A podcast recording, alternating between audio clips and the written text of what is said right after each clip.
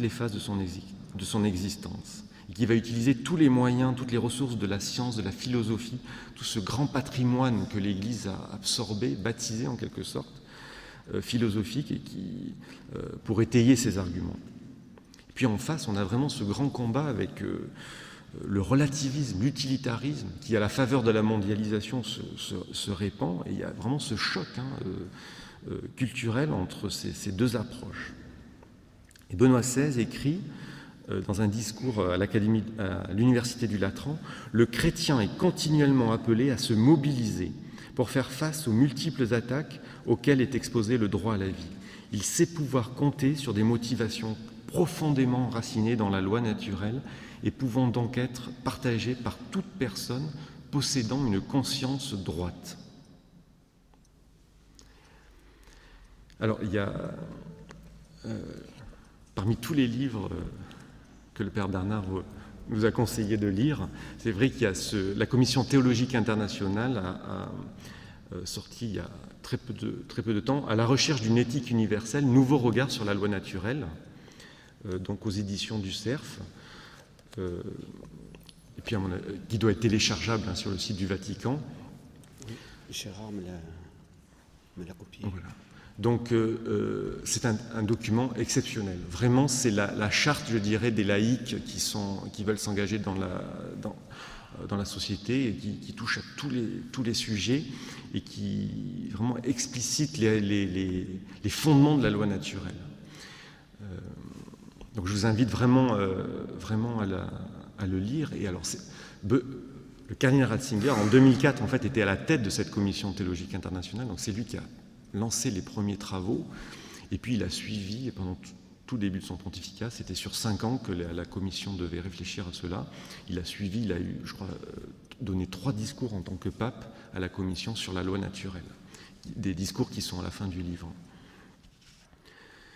La loi naturelle est vraiment comme l'interface entre l'Église et la société, la clé des relations entre l'Église et l'État sur toutes les grandes questions de société. C'est la promotion de la loi naturelle, la vigilance à l'endroit de ces exigences les plus fondamentales qui vont définir notre mode de présence en tant que catholique dans le tissu complexe de nos sociétés. Et en même temps, c'est un tremplin pour l'annonce, euh, explicite euh, du Christ. Euh, parce qu'évidemment, la loi naturelle, elle, participe de la, doctrine de la création, et c'est Dieu qui qui est dans sa grande sagesse, il n'y a, pas de séparation. La loi naturelle et les, comme disait euh, Luc, les lois spirituelles sont complètement unies. Euh, Benoît disait d'ailleurs, euh, nous devons nous émerveiller de l'esprit de l'homme qui est capable de découvrir les mathématiques sur le papier, il peut faire des théorèmes, et qui, en étudiant la matière, grâce à va, va voir qu'il y a une correspondance entre les lois de la matière et ce qu'il trouve lui-même a priori dans son esprit. C'est-à-dire que le logos est un, l'intelligence dans la matière et dans son esprit, tout, est un.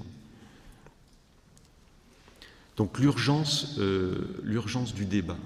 Euh, donc c'est vrai qu'on a ce temps où on se, un petit peu comme le Christ disait, allons à l'écart, allez à l'écart, reposez-vous. Euh, donc on est, et puis après, il faut vraiment, voilà, sortir et euh, là où nous sommes, essayer de vraiment euh, rendre compte de l'espérance euh, qui est en nous.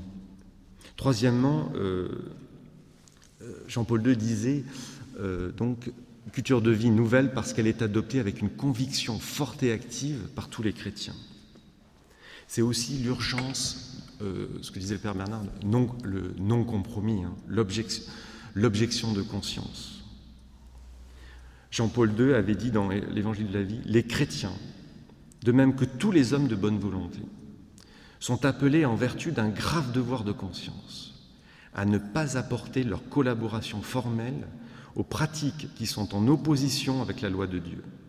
En effet, d'un point de vue moral, il n'est jamais licite de coopérer formellement au mal. Et le cardinal Ratzinger, dans la note que je vous ai citée sur l'engagement des chrétiens politiques de novembre 2009, euh, dit, la même chose. Euh, lorsque notre action est confrontée à des principes moraux qui n'admettent ni dérogation, ni exception, ni aucun compromis, l'engagement des catholiques devient plus évident et se fait lourd de responsabilité.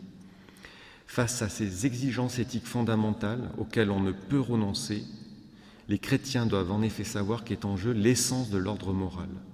Tel est le cas des lois civiles en matière d'avortement, d'euthanasie, qui doivent protéger le droit primordial à la vie depuis sa conception jusqu'à sa fin naturelle. Et Jean-Paul II nous, euh, nous disait hein, que, bien sûr, on prend le risque de l'incompréhension. Euh, dans l'annonce de l'évangile de la vie, nous ne devons pas craindre l'hostilité ou l'impopularité, refusant tout compromis, toute ambiguïté qui nous conformerait à la mentalité de ce monde. C'est quand même des paroles euh, qu'il faut relire presque chaque matin si on est confronté à cela.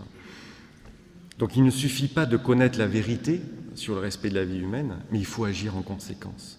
Sans conviction forte et active qui nous place sur le terrain de l'action et du témoignage, il n'y aura pas d'impact pour renouveler la culture de la vie au cœur de nos sociétés. Nous devons avoir le courage de mettre en pratique nos convictions.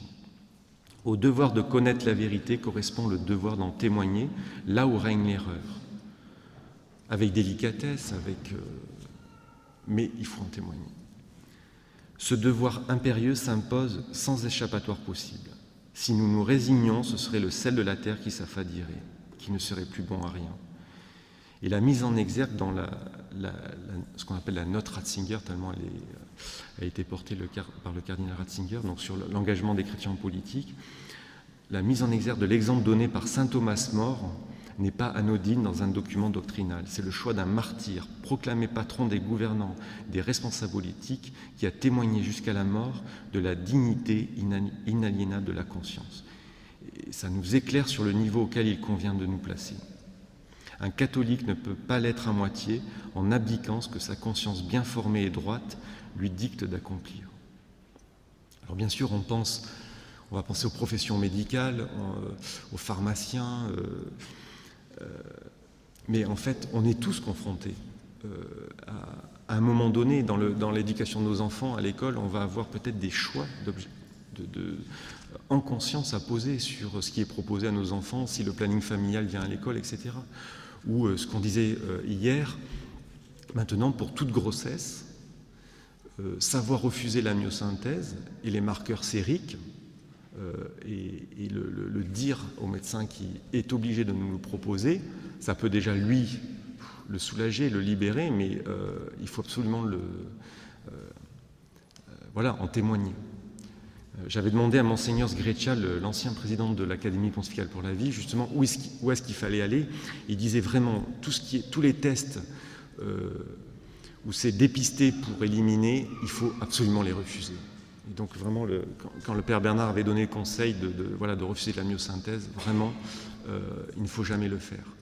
Après l'échographie, c'est vrai que c'est un instrument qui est, euh, dans de nombreux cas, utilisé pour euh, chercher l'anomalie, des anomalies de l'enfant. Et en même temps, Jean-Paul II avait dit, il faut considérer le bébé in hétéro comme un patient. Et une échographie, eh bien, elle peut nous montrer une malformation cardiaque qui fait que l'enfant sera pris en charge à la naissance de manière optimale. Donc c'est aussi là, la technique au service de la vie. Donc il faut, euh, voilà, il y a du discernement opéré, mais euh, quand il s'agit de dire non, il faut, il faut le dire. L'objection de conscience permet à partir de la justice que nous reconnaissons comme intérieure à nous, de la répandre à l'extérieur de nous. Et c'est d'ailleurs bien parce que la société relativiste et hyper tolérante qui est la nôtre ne peut tolérer que s'exerce en son sein un droit d'objection de conscience, car elle n'est plus en mesure d'accepter en les honorant les valeurs supérieures qui s'y expriment, qu'il faut justement multiplier ces manifestations de témoignage. Et le théologien euh, Romano Gardini, qui est un, euh, que Benoît XVI apprécie beaucoup, euh, écrivait Le salut spirituel, la liberté, l'honneur, la dignité d'une époque ou d'une société dépendent en dernière analyse du fait qu'il existe des hommes passionnés par les valeurs et capables de placer la réalisation de celles-ci au-dessus de tout. Dernier point, l'urgence, alors euh, je l'avais écrit comme ça, mais ça correspond bien, l'urgence de la charité dans la vérité, caritas in veritate, euh, c'est que cette vérité, évidemment, elle doit être complètement transpercée par l'amour, en quelque sorte. alors déjà, cette charité, elle doit s'exprimer dans l'unité des chrétiens, et notamment en France. Monseigneur Lafitte, qui est le vice-président de l'Académie pontificale pour la vie, il y a deux ans disait euh, que la France était le pays le plus désuni sur euh, l'engagement en faveur de la vie. En Italie, en Espagne, les, tous les mouvements, toutes les associations euh, sont complètement unis. À chaque fois, il y a un front commun. L'Église est derrière, etc. Et là, il faut vraiment cultiver cette unité. Et Benoît XVI nous le disait. Hein, là aussi à l'Académie pour la vie, le Concile exhorte les laïcs à accueillir ce que les pasteurs, représentants du Christ, auront décidé en tant que docteurs et chefs de l'Église. C'est-à-dire les laïcs doivent recevoir le magistère. Et, euh, même si on ne comprend pas tout, euh, il, y faire cette confiance hein, euh, dans l'Église qui est la, la voie du Christ pour nous éclairer. Et en même temps, il précisait bien, les pasteurs doivent reconnaître et promouvoir la dignité et la responsabilité des laïcs dans l'Église et utiliser volontiers leurs avis. ça, c'est peut-être plus pour euh, le côté français. C'est vrai qu'on longtemps, la Fondation Jérôme Lejeune, par exemple, et le professeur Lejeune euh, n'étaient même pas reçus par les évêques français. Euh, quand on lit sa biographie, un seul, un seul homme l'a pris sous, sous, sa cape, en quelque sorte, c'était Jean-Paul II. Euh, c'était même le cardinal Wojtyla qui l'avait invité à donner plusieurs conférences à Cracovie, alors même qu'il n'était euh, dans l'Église de France, il y avait un silence total, il n'était absolument pas soutenu.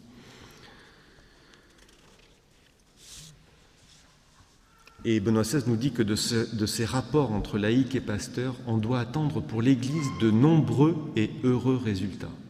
Lorsque la valeur de la vie humaine est en jeu, cette harmonie entre fonction magistérielle et engagement des laïcs devient extrêmement importante. De l'accomplissement de cette tâche dépend l'avenir de l'humanité, disait-il.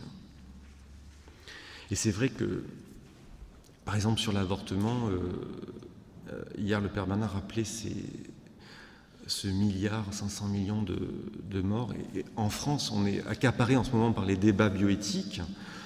Mais, mais euh, comment pouvons-nous laisser encore le, cette pratique de l'avortement, il n'y a, plus de voix, on n'arrive plus à s'exprimer là-dessus. Il y, a, quelques jours, euh, j'étais avec la présidente de Choisir la vie, celle qui organise la, marche pour la vie en France euh, au mois de janvier, et on disait, mais voilà, comment on peut faire pour de nouveau susciter un débat sur ce... Euh, Récemment, le, Parlement, euh, par impulsion du gouvernement, a autorisé les sages-femmes à prescrire l'avortement chimique. Les sages-femmes, maintenant, par un décret, vont pouvoir le faire. Euh, il y a une augmentation euh, vraiment croissante de, l'avortement chez les jeunes. Tous les chiffres, on a tous les chiffres, on a, les dégâts sont, devant nos yeux et on a, personne n'a pu s'exprimer sur ce sujet. Alors il y a des associations, il y a eu les sages-femmes qui se sont mises euh, ensemble, etc. Mais si l'Église de France ne, parle pas, si on, ne suscite pas la voix de nos évêques, euh, euh, ce sera très difficile. Il y a vraiment, quand on voit par exemple la polémique du Téléthon, souvent on, me demande mais comment ça se fait qu'il y a eu cette controverse qui a pris une ampleur pendant trois mois alors que la Fondation Le Jeune disait la même chose depuis 4 ans, 5 ans, l'Alliance pour les droits de la vie aussi, etc. C'est tout simplement parce que euh, euh, derrière cette prise de position, il y avait un diocèse, un évêque, donc l'Église. L'Église. Vous voyez, c'était pas euh, tel ou tel laïc, c'était finalement l'autorité morale de l'Église. Et si l'Église ne porte pas la voix, il n'y aura pas cet impact médiatique. Et là, vraiment, Benoît XVI nous montre l'exemple. Hein, quand il ose, en allant en Afrique, euh, qui prépare bien sa réponse et qui parle du préservatif, en connaissant tous les chiffres, toutes les études, euh, qui, déchaînent un, tsunami médiatique, euh, il le sait très bien. Il a pas ça a dû être difficile pour lui de le vivre, bien sûr, mais voilà, il montre l'exemple. Il faut porter la voix. Et quand il offre à Barack Obama, le président des États-Unis, dignitas personae, vous imaginez quand même l'acte de courage. Est-ce qu'on serait capable, nous, en voyant notre député, de donner un texte voyez, qui, où on s'afficherait comme ça? Voilà, donc, et en même temps, je vais conclure là-dessus. Ce que, je vous disais hier, euh, l'Esprit Saint va susciter des, euh, pour incarner le bien hein. Euh, un évêque écrivait, la, parlait d'éthique de la dissidence au bon sens du terme, hein, comme les dissidents comme Solzhenitsyn, etc. la stratégie de la dissidence consiste dans le développement de foyers de résistance la fonction que rempliront ces foyers ne sera pas de s'opposer frontalement au pouvoir en place, mais de créer de multiples situations concrètes permettant le développement d'une chrétienté en acte. Chacune de ces situations, chacun de ces engagements contribuera au démantèlement de la société relativiste. La dissidence devient alors l'émergence et la multiplication de projets émanant des chrétiens qui agissent dans le monde. La puissance ainsi libérée devient un authentique contre-pouvoir en ce sens qu'elle crée des points de résistance incontournables. Quand, euh, Saint Padre Pio euh, euh, porte le projet de l'hôpital de la souffrance, en réunissant les meilleurs médecins italiens à l'époque, en demandant les meilleurs équipements, les meilleurs services, une structure hyper technique, performante pour les malades, mais avec une formation morale par derrière. Vous voyez, c'est ça. Et donc il en fait un phare de lumière pour tous tout le monde connaît maintenant dans le monde. Euh, euh, et dans notre diocèse, il y a une délégation qui, euh, qui s'y est rendue, et la première chose qu'ils ont demandé, c'était des médecins en soins palliatifs. Où est le service des soins palliatifs? Et le directeur de l'établissement Nous n'avons pas de soins palliatifs. Comment ça L'hôpital de Padre Pio, il n'y a pas de soins palliatifs, mais l'euthanasie, tout ça. Et non, tous nos médecins sont formés, et dans, leur spécialité, savent accompagner jusqu'à la mort. On n'a pas besoin de créer un département spécial. On est, tous nos soignants, infirmières, euh, aides-soignants, euh, voilà, sont formés à accompagner euh, les souffrants jusqu'à leur mort naturelle. L'Église compte sur chacun de nous. Le Seigneur appelle chacun de nous personnellement, unis dans la vérité et dans l'amour. Et je conclus avec Benoît XVI. C'était pour l'anniversaire des 50 ans du traité de Rome. Chers amis, je sais combien il est difficile pour les chrétiens de défendre inlassablement cette vérité de l'homme, mais ne vous lassez pas, ne vous découragez pas. Vous savez que vous avez le devoir de contribuer à édifier avec l'aide de Dieu une nouvelle Europe, réaliste mais non pas cynique, riche d'idéaux et libre de toute illusion, inspirée par la vérité éternelle et vivifiante de l'Évangile. Pour cela, soyez présents de façon active dans le débat. Unissez à cet engagement une action culturelle efficace. Que l'avertissement du Christ soit pour vous un encouragement et un soutien constant. Si le sel vient à s'affadir, il n'est plus bon à rien qu'à être jeté dehors et foulé aux pieds par les gens. Que le Seigneur rende fécond chacun de vos efforts, qu'il vous aide à reconnaître et à valoriser les éléments positifs présents dans la civilisation actuelle, en dénonçant toutefois avec courage tout ce qui est contraire à la dignité de l'homme. Je suis certain que Dieu ne manquera pas de bénir votre effort généreux.